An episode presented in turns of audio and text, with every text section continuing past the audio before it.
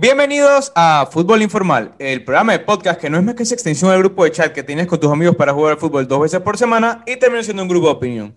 El día de hoy me encuentro con Miguel, La Bomba Mayo, el Carx José Cargiulo, Rafael Bruno Rafi y su servidor Estefano Bruno ST. En las noticias del día tenemos que hay catástrofe en Barcelona. Se llevaron preso eh, los mozos a cuatro miembros de la directiva, incluyendo al expresidente del Barcelona, eh, José María Bartomeu. Se habla por posible corrupción en el tema de los Barça Gates o el Spy Barça, donde salían noticias eh, de, difamando a los jugadores y hablando bien del presidente. Yo quisiera, antes de empezar con, con el mismo debate de las ligas, ¿qué ustedes piensan de esto? Porque a mí me parece un tema gravísimo, tanto en lo institucional como en lo que es la visión, o sea, a la hora de adquirir patrocinadores, o demás. O sea, ¿qué imagen está dando el Barcelona? E imagínense que no se hubiera dado la moción de censura que inició en redes sociales hace unos meses. O sea, se estarían llevando preso al presidente del Barcelona en ese caso. Sí, no, la verdad es que digo, en, en, resumidas, en resumidas cuentas y, y, guardadas proporciones, esto me recuerda a lo del Calchópolis prácticamente. O sea, la verdad es que qué cara puedes dar con esto. Y esto ya era un tema, no es nuevo. O sea, esto no es una sorpresa. Esto ya se venía hablando desde hace tiempo. Eh, eh, esto, esto, esto no es algo nuevo. Y digo, yo pienso que, bueno, al final obviamente saquearlos y yo pienso que el Barcelona, si quiere en verdad pararse firme, no debería darle una oportunidad, una segunda oportunidad a ninguno de estos administrativos. No, bomba, tampoco me exageres. O sea, no es que el Barça compró árbitros ni nada por el estilo. Por eso dije guardadas proporciones. Por eso dije guardadas proporciones. Bueno, ¿no? pero me estás diciendo que se parece a Cachopoli, bomba. Eh, yo dije en guardadas proporciones. Si usted sabe de literatura y de español, usted sabe a lo que yo me refiero cuando digo guardadas proporciones. No me vengas, no me vengas a hinchar, por favor, aquí. Acaba de comenzar el podcast, por favor. No, me gusta esa comparación, pero bueno, eh, em, seguimos. empezando fuerte y eso que no hemos tocado Champions, donde hay un tema pendiente que, muchos espectadores están esperando. A mí me pareció, sí, como dice Estefano, como una mancha, eh, porque al final es el presidente del club, pero no importa que sea el presidente de Barcelona, Real Madrid, el presidente de su propia casa, si cometes un crimen, eh, tienes que, ir preso, ¿no? Eh, no importa, aquí no hay nombre por medio, las personas deben abstenerse de las consecuencias. Sí, para cerrar ya con las intervenciones, eh, me parece que es muy interesante ver cómo se desenvuelve la situación. Eh, yo pienso que esto apenas es la cerecita del pastel, esta situación de que se había contratado a una firma digital para que publicitara noticias falsas en contra de ciertos jugadores del Barcelona. Para mí que esto va más, más lejos, entonces vamos a, tener que estar atentos para ver cómo se desenvuelven las noticias. Así es, un poco, bueno, es que tiene, tiene y tiene, porque también puede poner un antes y un después en lo que es el Barcelona, pero bueno, no nos hagamos ilusiones ni especulaciones. Nos vamos al derby madrileño que es este fin de semana, con un Real Madrid que pierde hoy. Curioso porque para mí, bueno, yo estaba viendo el juego con Empate, Empate, señor, deje su locura. Ah, pierde puntos, empate, empate, empate, pero pierde puntos, de hecho. Eh, pero sí, empate, pero lo que me parece curioso es que es un partido en el que el, Real Madrid lo tenía dominado. O sea, se veía un claro dominio en el primer tiempo y que era cuestión de tiempo para que el Real Madrid marcara uno o incluso dos goles. Sí, pero es, lo que se viene viendo a lo largo de la temporada. No, no lo vamos, yo no me voy a extender porque la verdad es que eh, sabemos que iba a pasar. Sabíamos que en cualquier momento esto podía pasar y esto es en los partidos donde en realidad pasan y lo entiendes, pues porque Real Madrid controla los partidos, pero no tiene gol. Y cuando los gana, los gana por, por la mínima. Sí, y mira que ahora que mencionas eso que se vea que iba a pasar, pero es que pasa en un momento en el cual estás a punto de jugar el derby y juegas un lunes donde está bien, todos los equipos tenían pactado que iban a jugar lunes, pero, o sea, no es como un partido cualquiera porque es la Real Sociedad y tu siguiente rival que tuvo un día más de descanso tampoco es un cualquiera, que es el líder de la liga por el que te estás peleando la liga. Entonces digo, al final, ¿creen que esto sea un factor perjudicial para el Real Madrid? Bueno, o sea, de perjudicial así, directo, directo, no lo creo, porque al final, digo, tiene casi una semana de descanso, pero, o sea, ya viene una seguidilla de partidos, de semanas, de partidos entre semana y partidos los fines de semana, y lo peor de todo es que es con la misma plantilla casi titular, la misma base, por la cantidad de lesionados que tenía. Ya para el derby se deben recuperar eh, dos que tres jugadores importantes para poder así relevar, pero, pero es un problema grave porque entonces ya es como una sobrecarga que se viene acumulando poco a poco, semana tras semana, y llega a afectar y llega un momento donde eso explota. O sea, es inhumano aguantar tanto, incluso a ese nivel. Yo creo que primordialmente, y, basándome en el comentario de la bomba, que la, entrada lo define todo, ¿no? De que es lo mismo que se viene comentando cada vez que hablamos del Madrid, un Madrid que tiene un motor de Ferrari en el mediocampo, sin embargo, en la delantera tiene un Fiat del 68.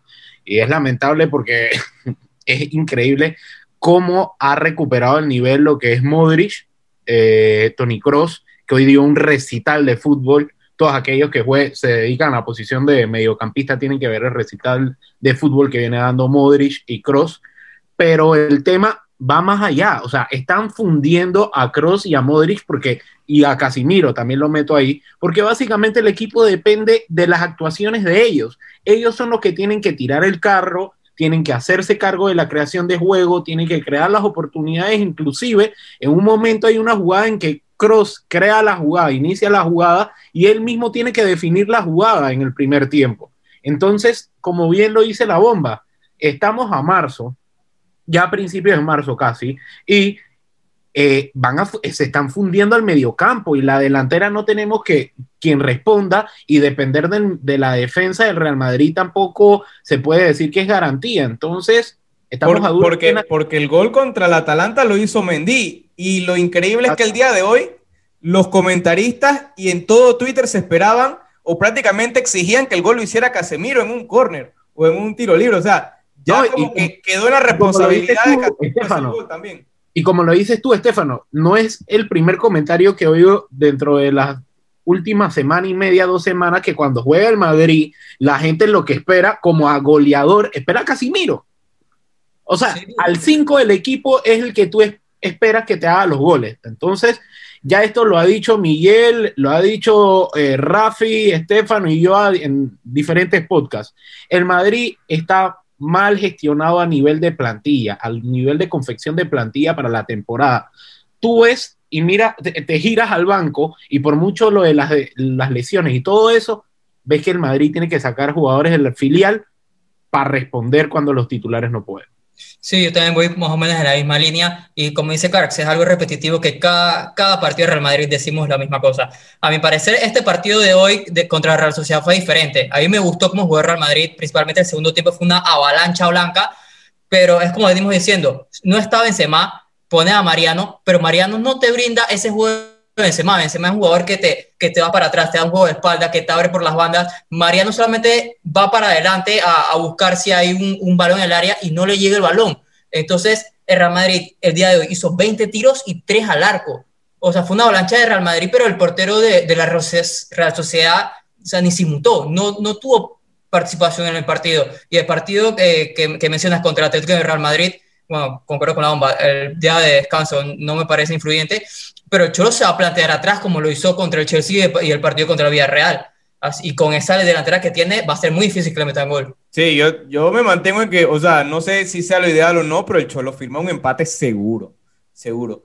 Pero bueno, nos vamos ahora al, al siguiente tema, que es el Barcelona, que ganó 2-0 contra el Sevilla este fin de semana, y salen los, las preguntas.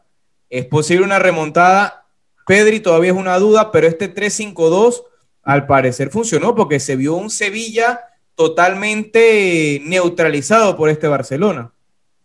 Bueno, yo en verdad varios episodios he sido bastante crítico con Kuman porque digo, ya todavía no me parece un director técnico de talla mundial y llevar al Barça obviamente por lo que pasó, no porque nadie lo quería agarrar. Pero la verdad es que le dio un baño táctico a Lopetegui en este, en este partido del fin de semana. Le cambió completamente el sistema, sumando hombres a la mitad de la cancha, como mencionas, con cinco, o sea, tres en medio con dos carrileros para eh, también contrarrestar los laterales que tiene Sevilla, como Escudero y Jesús Navas, que frecuentemente eh, van hacia el ataque buscando, buscando a, su, a, sus jugadores ofensivos.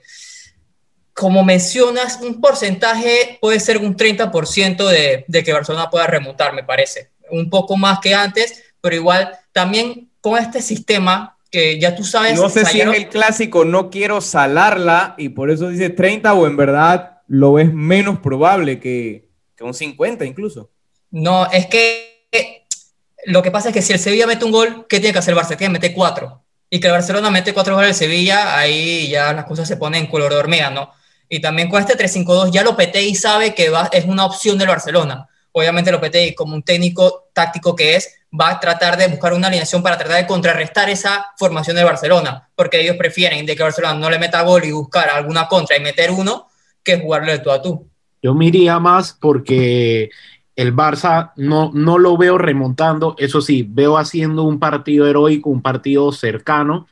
Eh, me parece que el Barça ha demostrado que cuando quiere y se plantea al 100% de que puede, todo el equipo está compaginado, se logran resultados como con, eh, eh, contra el Sevilla.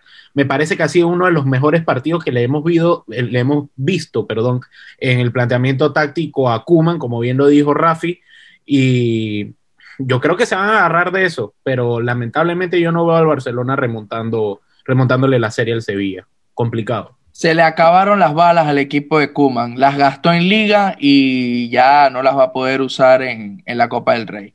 Listo, se finí la liga, la Copa del Rey para el Barça. Bueno, fue breve la bomba. Yo la verdad es que lo veo un poco más. O sea, yo lo podría ver 50 y 50. La verdad creo que el Barcelona tiene, tiene con qué, pero también sería interesante ver con, con qué ímpetu salen a la cancha y, y, y qué van a ponderar la liga, esta copa, porque se podría decir que hay liga. Digo, a lo mejor una victoria acá le da confianza para jugar contra el PSG, pero bueno, ya eso sería más adelante, no hay que adelantarnos. Nos vamos a Inglaterra, donde se va a jugar el derby de Manchester este fin de semana. Un Manchester United que en numeritos lleva nueve partidos invictos. O sea, no son los 20 del Manchester City, pero también una estadística interesante es que los últimos tres derbis en Premier, el, el Manchester City no ha podido ganar la United. Dos empates y una derrota.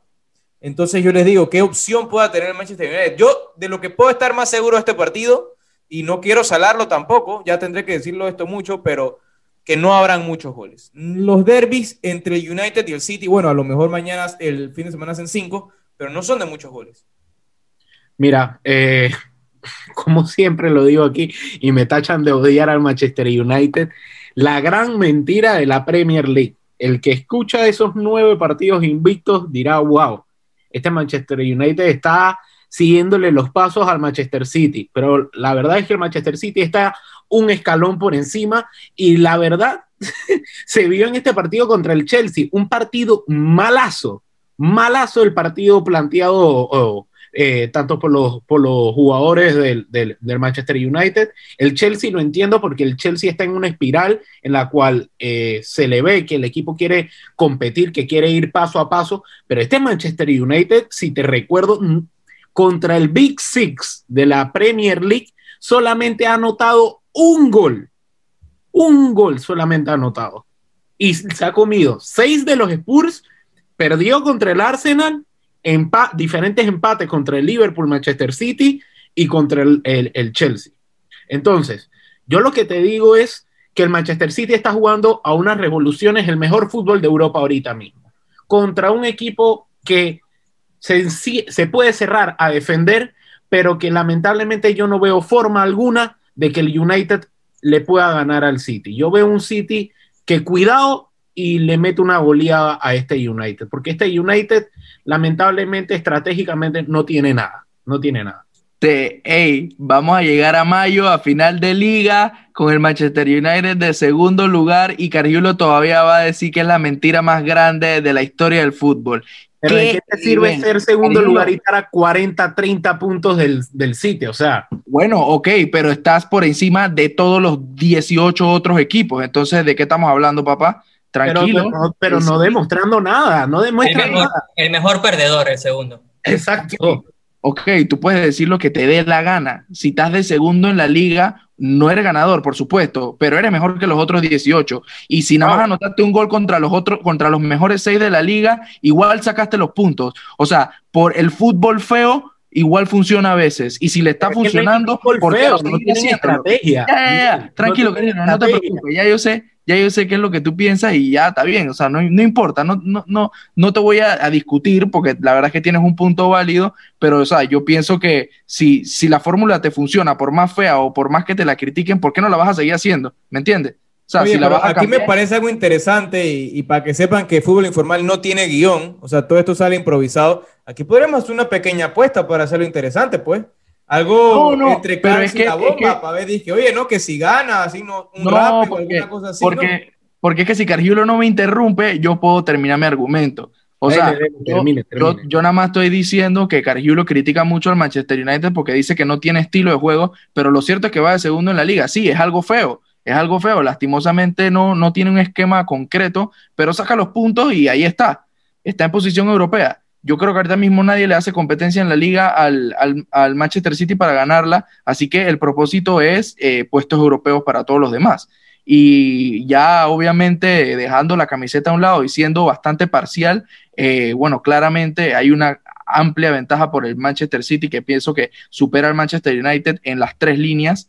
Eh, y bueno, el Manchester United, su mejor función que ha sido eh, la media cancha, no se le iguala al Manchester City y la delantera no creo que pase el arte de defender que tiene el equipo de Pep Guardiola. Yo pienso que el Manchester City se lleva el partido, y, pero no lo veo como una goleada.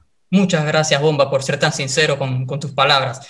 Yo la verdad me parece que es un Manchester United que poco a poco, este, a excepción de Carlos, que le, tira mucho hate, poco a poco ha encontrado su juego, siempre siendo bastante vertical, con mucha velocidad en el ataque, y con todo eso el juego contra el Chelsea, que el Chelsea viene bastante bien, invicto, que un 0 a 0 que estuvo para cualquiera. Se, se recuperaron ciertas bajas, para, Manchester United.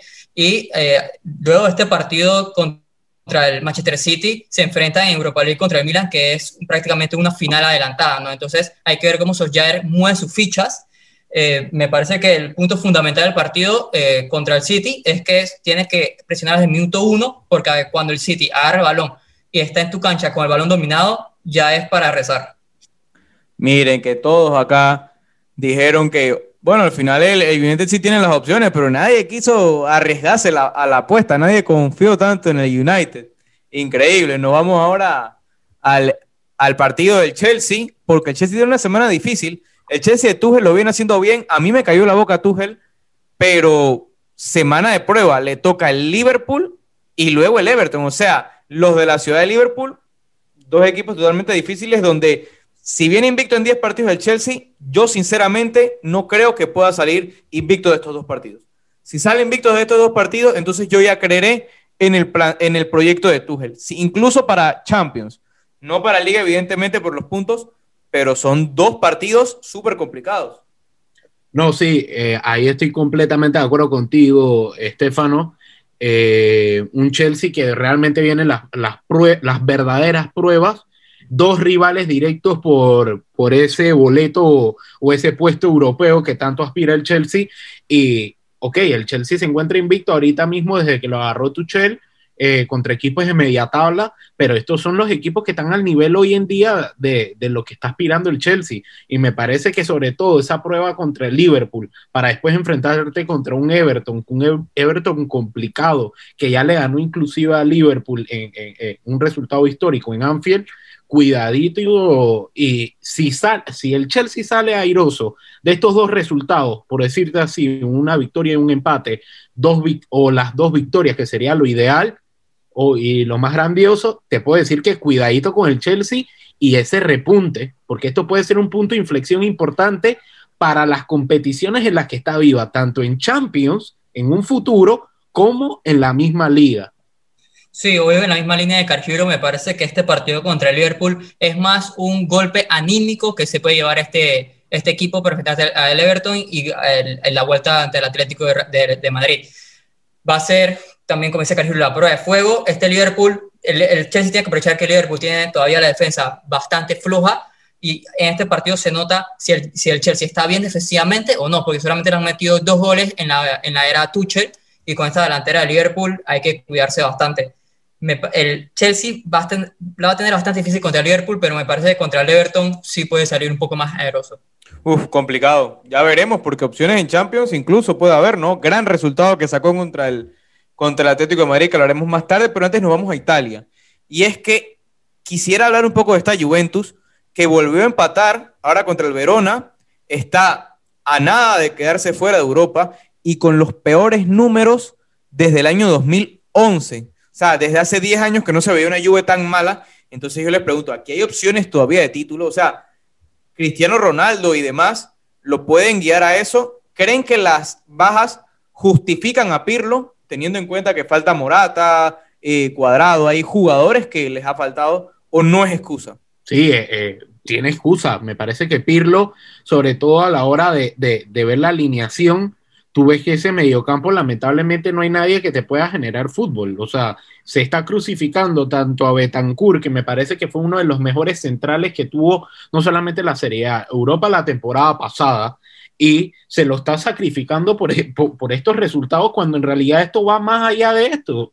El, el, la Juventus no tiene un, una persona, un jugador que maneje los hilos, que genere, que sea como ese punto de engranaje que le sirva a los demás para poder generar fútbol. Y eso se ve partido tras partido de la Juve. A la Juve le cuesta mucho eh, eh, darle alimentar a Cristiano para que eh, pueda buscar el gol. Kluchevsky lo, lo, emparejan con Cristiano y tampoco rinde porque no tienen ese flujo de pase, ese flujo que le dé esas oportunidades de gol. Y lo está sufriendo la Juventus. Entonces, cuando le llegan, porque también ese es otro tema. La defensa, la línea de tres no está en su, en su mejor momento. Cuando le llegan, le marcan gol. Entonces, si tú no puedes generar la gran cantidad de gol para contrarrestar esos goles que te marcan, ahí estamos viendo la Juve. La Juve básicamente te para, te alinea todos los partidos con tres mediocentros puros. Tres mediocentros puros que ninguno te puede crear las ocasiones de gol. Sí, exacto, y no crean esa, y no crean ese, ese, ese link o ese enlace entre la media cancha y los delanteros, y es lo que tú dices, Carlos, como Kulusevski no es un goleador, en realidad Kulusevski es más un asistidor y es bien desequilibrante, es lo mismo que Weston McKinney, pero eh, la Juventus no tiene como tal un goleador nato ahí en la delantera, eh, ahora que tiene las, además de Cristiano Ronaldo, y bueno, Morata que está eh, ausente, a veces sí, a veces no. Entonces, no se crea como que ese hambre eh, o, esas jugadas de, cara a la portería, sino que son más que todo desbordes con pases centros hacia atrás, eh, una que otra individual de Federico Chiesa, que también está encontrando bastante con el gol, pero sí, sí pienso que, que necesita un poco más ese enlace entre la media cancha y la delantera para crear jugadas más concretas de cara al arco. Sí, Clark, eh, como, como te iba a mencionar, me parece que ese jugador que dices eh, era Arthur, que es, eh, me parece el que el, mejor pie tiene, pero, pero está en su, en su periodo de adaptación y además las lesiones le ha pasado factura. Y en verdad me, me, pasa, me sienta bastante mal por, por Pirlo, porque no siento que, que sea tanta culpa de él. la Juventus venía mal desde la era de Sarri, de la temporada pasada. La, la Juventus no pudo seguir el ciclo que, que tenía Allegri o crear uno nuevo con, con buenos resultados como lo venía haciendo los, los últimos años. La temporada pasada no se vio tan mala porque se consiguió al final una liga, pero era también porque los otros equipos no estaban en su mejor nivel. Eh, y ahora que los otros equipos, principalmente el Inter, ya está cogiendo más ritmo, hace fichajes más a la altura de la Juventus, la Juventus está, está viendo sus falencias que los años pasados se veían un poco tapadas. Es que yo creo que los mediocampistas que tienen tampoco es que van acorde con el sistema de juego que tienes. O sea, pararte tres mediocentros natos que ninguno tiene como responsabilidad la creación de juego es matarte. Es matarte porque, o sea, tienes una delantera ya que está esperando viéndote qué balón le cae y cuándo. Este Ramsey que iba a tomar ese lugar me parece un jugador que todavía no ha rendido en la Juventus. Sí, un mal fichaje. Sí, bueno, y nos vamos de, fichajes, de buenos fichajes, malos fichajes, al segmento que muchos esperaban, el segmento de la Champions. Y con la Champions podemos encontrar partidos como el de la Lazio contra el Bayern, que creo que no fue sorpresa para nadie lo que pasó, aunque yo te voy a decir algo. O sea, fue un partido que creo que, digo, a lo mejor que ni con los errores le bastaba y que el Bayern hubiera sido un equipo avasallador como fue, pero para mí no sé si fue miedo o qué, fue demasiado impreciso ese Lazio y fueron los errores los que les costaron el partido. Diría que tres de los cuatro goles que le metieron fueron errores o bueno, incluso el autogol. Entonces, no es como darle tanto mérito al Bayern, o sí, por estar buscando esas jugadas, pero el, la Lazio perdió solo ese partido. Sí, Estefano, la Lazio regaló el encuentro desde el principio. O sea, además de que el Bayern es mil veces superior, cometieron unos errores por mucho nerviosismo y respeto ante el rival en un partido que donde pudieron hacer muchísimo más. Inclusive en la previa, Carlos y yo dijimos que posiblemente no ganarían el partido, pero le iban a complicar mucho al Bayern Múnich. Pero con el partido que hicieron, con los errores que, que hicieron por nerviosismo, la eliminatoria quedó totalmente acabada. Sí, porque, o sea, es extraño y nos extraña porque obviamente el, el Lazio venía jugando un fútbol bien bonito, un fútbol bastante vistoso, con, con, bastante control de balón. Y a mí lo que me gustó cuando yo vi la alineación fue que salieron agresivos, o sea, salieron con, no solamente agresivos, sino que no traicionaron a su juego, que es lo importante y es lo que estamos viendo últimamente y es lo que le estamos criticando a los equipos, que cuando traicionan a su juego prácticamente te quitas todas las posibilidades de ganar. Entonces, el Lazio salió a, a, dominar el partido y a tratar de ganar, pero como, como lo dijo Rafi, como lo acabas de decir tú, Estefano, vendieron el partido prácticamente a punta de errores. Y bueno, sin más que agregar, pues obviamente es un Bayern Múnich que para mí a este ritmo se lleva la Champions si es que el City vuelve a choquear igual que el año pasado, porque me parece que el City tiene un mejor fútbol.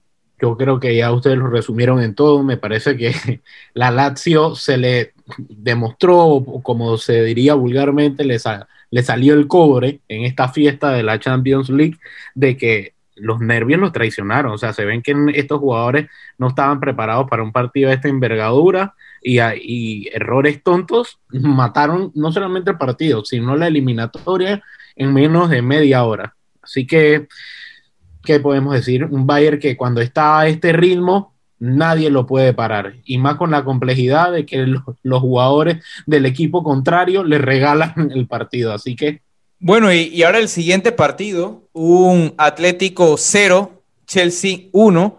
Con lo llamativo es que aquí fue el la pura filosofía del Cholo en lo defensivo. O sea, un equipo del Atlético de Madrid que no hizo ni un tiro a la portería, que yo quería que se conformaba con el 0-0, pero ojo, también hay un tema y es algo en el que el Cholo no quiso hacer eh, mucho hincapié y fue que prácticamente los equipos ingleses tienen un beneficio con esta normativa de, salubridad porque al no poder jugar los partidos como visitante en, la, en los países que les toca, por ejemplo, el Atlético de Madrid tenía que jugar de local y se tuvo que ir a otro país, al igual que todos los otros equipos. O sea, es un beneficio porque juegan en zona neutral y luego juegan de local. Y, le ha beneficiado eso al, Chelsea en este partido, porque ahora tienen que ir a Stanford Bridge con una ventaja. Un 0 a 0, yo te decía que estaba más para cualquiera, pero es una ventaja llamativa. Yo te voy a decir algo, ST. Primero que todo, si hubiese fanaticada, pues te lo acepto que el campo, que la hierba, que, que el regado del césped, que no, maybe no es lo mismo, probablemente también te lo aceptaba. Pero el mero error en este caso, que yo se lo venía aplaudiendo al Cholo, ojo, primer crítico del Cholo y también se lo aplaudía, y lo vuelvo a criticar, renunció al juego que venía jugando esta temporada. Hablábamos de que el Atlético de Madrid era un equipo totalmente diferente. Era un equipo ofensivo, era un equipo avasallador, era un equipo que te iba a buscar a meter dos, tres goles. No era el mismo que te metía un gol y se echaba atrás o se echaba atrás desde el principio y te trataba de jugar a la contra. Volvieron a ser el mismo Atlético y no les salió. Obvio, obvio que no les iba a salir. O sea, yo no entiendo cómo juegas encima, ok, no estabas en tu estadio, pero en teoría estás de local, tienes que buscar la victoria, no te pueden hacer goles y sales a defenderte contra un Chelsea que obviamente te iba a golear y no lo ibas a poder golear a la contra. No le salió al Cholo, pero obviamente no le iba a salir. Y yo pensé que después del medio tiempo él se iba a dar cuenta y iba a obviamente a agarrar y retomar su juego, pero no, renunció por completo a todo lo que ha jugado esta temporada, que le ha salido bien, para entonces ahora salir a defenderse y obviamente no le iba a salir.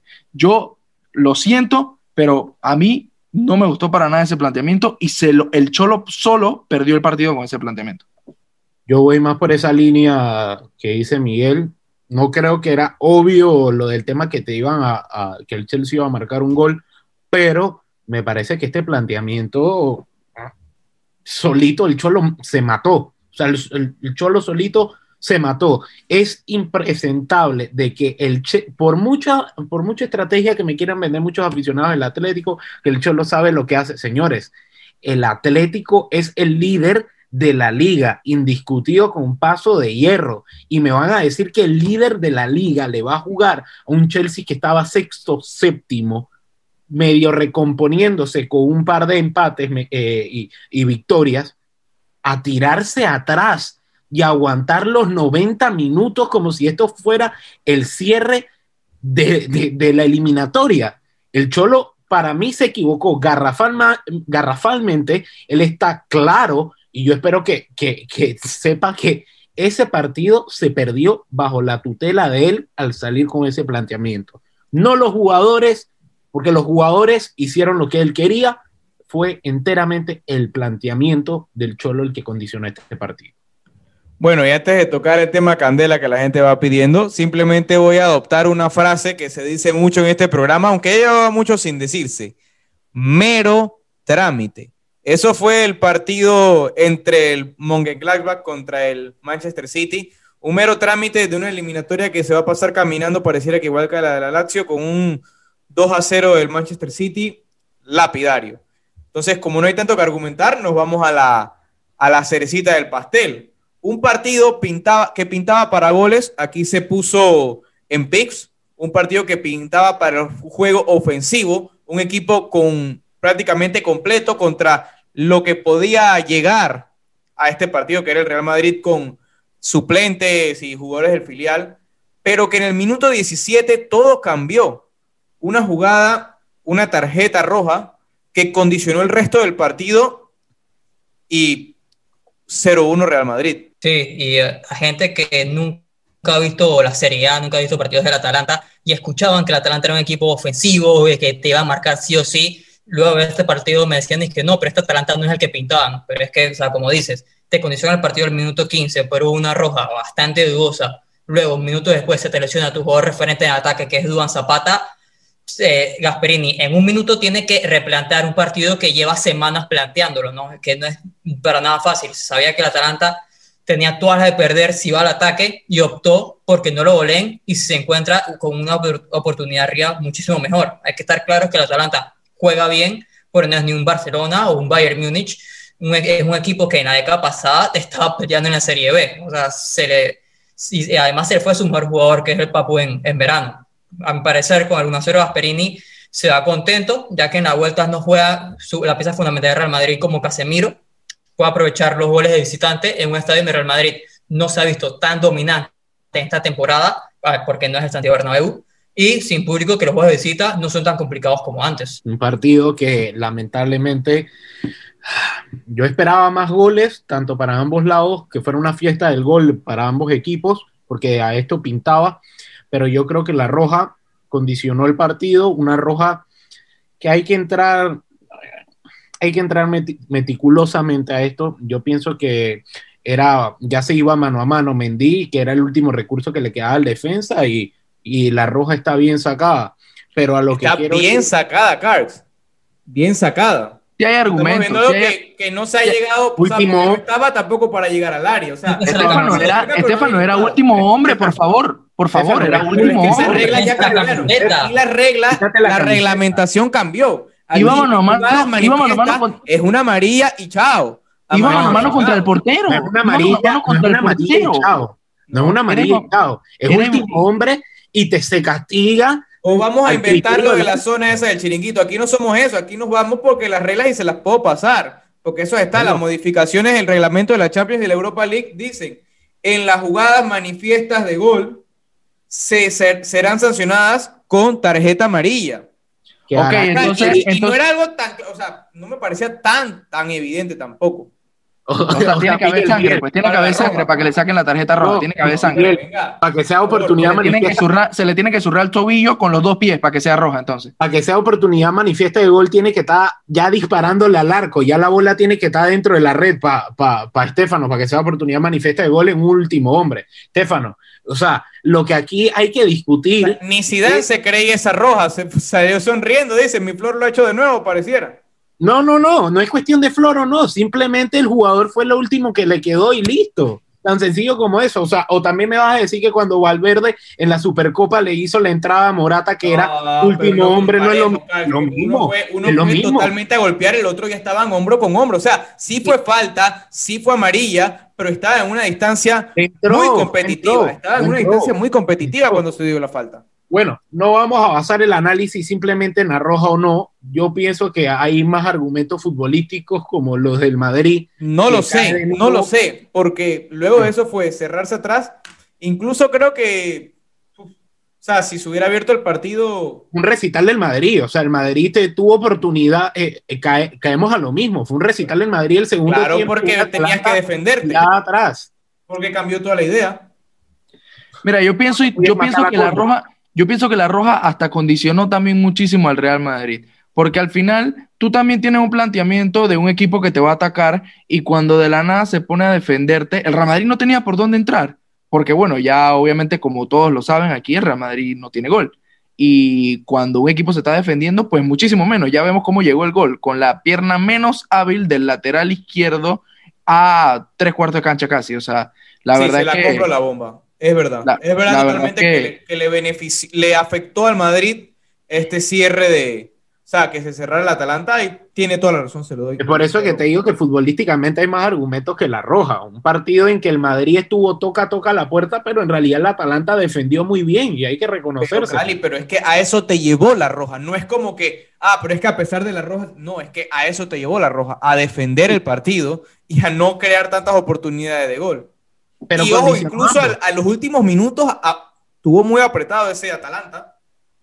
Ah, no, ni cosquillas hizo. O sea, No, efectivamente todo el partido. O sea, hubo un par de jugadas, tampoco te voy a decir que fue. Y estratégicamente te cambia toda la eliminatoria porque hasta le puede servir al Atalanta, como dice, como dice Rafi, el Atalanta tiene que marcar un gol allá y en adelante los goles que marque le van a beneficiar por completo y perjudican al Madrid. Bueno, Cali, ya veremos una eliminatoria que sin duda está abierta.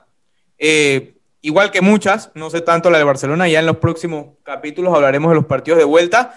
Pero por el momento nos vamos es al segmento de los picks. A ver, Bomba, ¿qué nos traes para este? Queremos irnos 12 de 12 por primera vez en dos temporadas.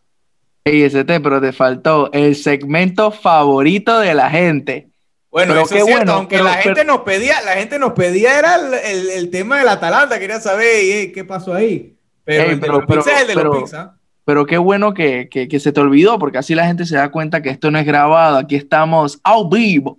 Ah, vivo, así es. Desde el inicio, ¿ah? Porque hasta el intro Así mismo es, es. es orgánico. Bueno, sin más espera, eh, unos picks bastante no usuales. West Brom contra Everton. Everton directo. Barcelona, Sevilla. Barcelona directo. Ojo, ganará. No va a remontar, pero va a ganar. Y Real Sociedad, Levante, menos de 10 corners. Oiga, bobo, no me estás hablando del Barcelona. ¿Qué pasa, hermano? Bueno, yo me Mejor que con- diga que no va a remontar, que diga que no va a remontar para que, para que pase. Yo me voy con, Yo, bueno, yo tampoco soy así el salado del programa, así que no se preocupen por eso. yo voy con uno de cada liga. Pero señale, bomba, señale. O le está diciendo la introducción. Ah, bueno, a mí no me dicen Walter Mercado. Ahí ya sabrán. Y si no, vayan y escuchen los podcasts para atrás. Por favor, déjenme decir mis picks. Bueno, me voy con, con la Premier, Burnley contra el Arsenal, Arsenal Moneyline, Valladolid contra Getafe, menos de 2.5 goles, y cierro con el calcio como siempre, Juventus contra Lazio, ambos equipos marcan. Yo me voy por la trifecta mágica, señores. Napoli versus, versus Sassuolo, ambos marcan. Valencia contra el Villarreal, ese derby va a estar con más de 2.5 goles. Y el derby de la ciudad de Madrid, Atlético versus Real de Madrid, como dice Tito Soria, menos 2.5.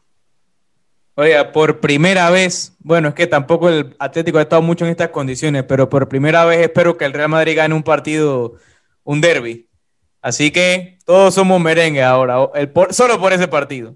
Bueno, me voy con los míos y es Burnley contra Leicester City, Leicester Money Line, Manchester United contra Manchester City, menos de 2.5 goles. Y la Loba, la Roma contra el Genoa, más de 2.5 goles. Con esta se la dejamos rebotando. Es cuestión de ustedes que definan. Hasta la próxima.